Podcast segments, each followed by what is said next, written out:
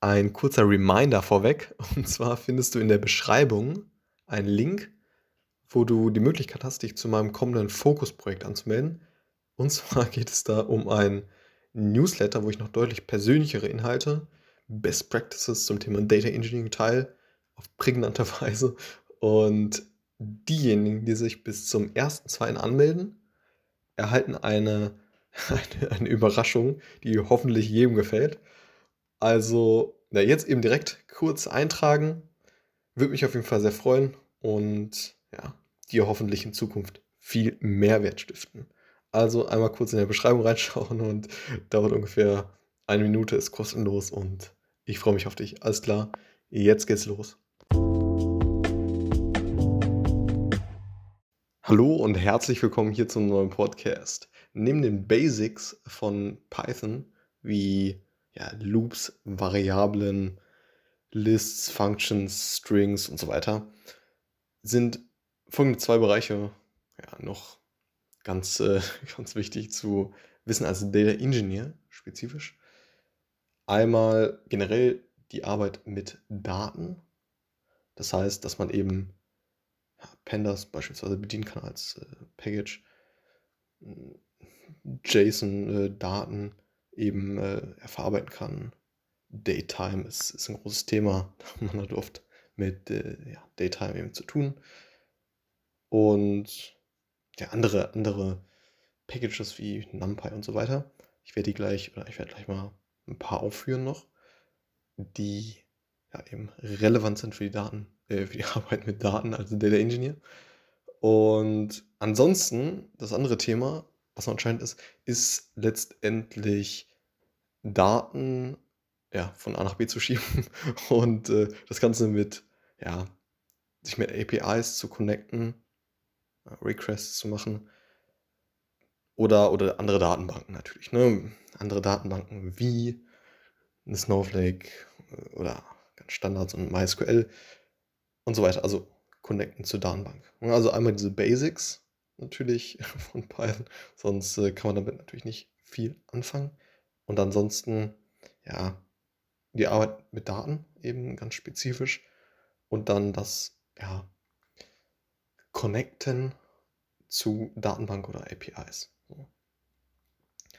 Und genau, generell ist es halt so, dass Python auf jeden Fall eine beliebte Wahl ist, um letztendlich als oder die, die an, anfallenden Aufgaben als Data Engineer eben äh, zu bearbeiten das halt so flexibel ist, äh, so gut einsetzbar und ja, so High Level. Ne? Ist halt absolut High Level im Vergleich zu Assembler oder ja, andere, andere Programmiersprachen, die eben durch Low Level sind und eben dadurch nicht so leicht verständlich für den, für den Menschen.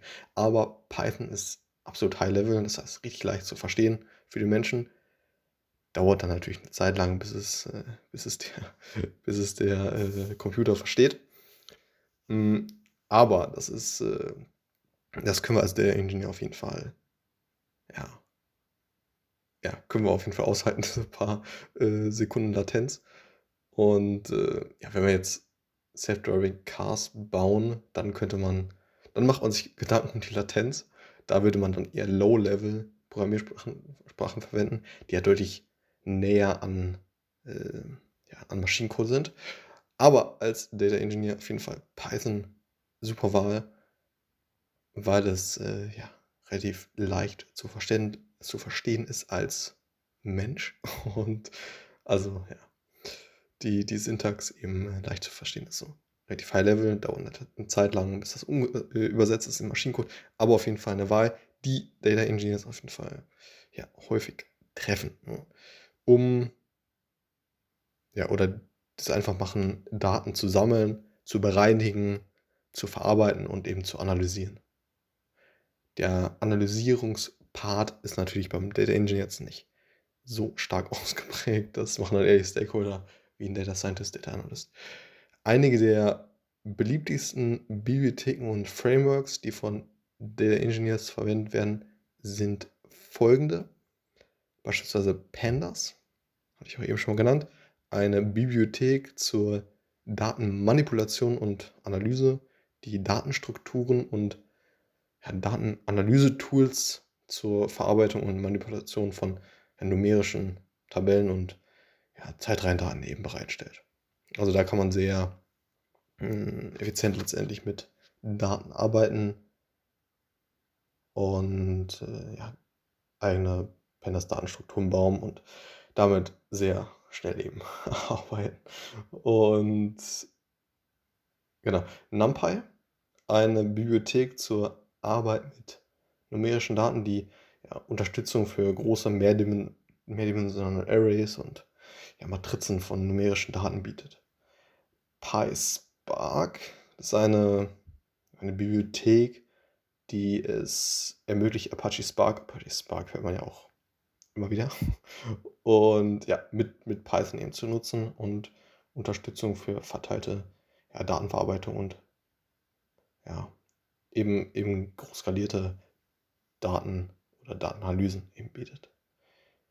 Airflow ist ja eine Plattform, um Arbeitsabläufe letztendlich programmatisch zu, programmatisch zu erstellen, zu planen und zu überwachen. Also da geht es ja um die Orchestration, also bei Airflow. Und Airflow ist ziemlich mächtig auf jeden Fall und ist sehr weit verbreitet. Dask, oder Dask, Dask, so eine, also so ein, ja, so ein Penis auf Steroids, auf Steroiden und ähm, auf jeden Fall ganz spannend. Ist eine, also habe ich persönlich noch nicht, mit, noch nicht mitgearbeitet, ist eine parallele, also ja, Parallel Computing Bibliothek, die es halt ermöglicht, Operationen auf sehr großen Datenmengen letztendlich parallel auszuführen. Und ja, also das äh, kommt zum Einsatz, wenn man mit Pandas nicht mehr so viel anfangen kann. Und genau, ist auf jeden Fall spannend. Sehr spannend. Und ja, letztendlich ja, Pythons Lesbarkeit, Einfachheit und ja, seine umfangreiche beziehungsweise das umfangreiche Ökosystem von, äh, von diesen ganzen Bibliotheken und Frameworks ja, machen es zu einer hervorragenden Wahl letztendlich ja, für die Arbeit mit Daten und letztendlich für Data Engineers. Und ja, letztendlich die Daten, ja, Sammlung, Verarbeitung, Bereinigung, Integration und ja, hinten raus die Analyse natürlich auch. So, das war es. Ein kurzer Rundumschlag um oder mit Python als äh, Verwendung äh, Data Engineer und äh, einige Beispiel-Packages. So, bis zum nächsten Mal. Ciao.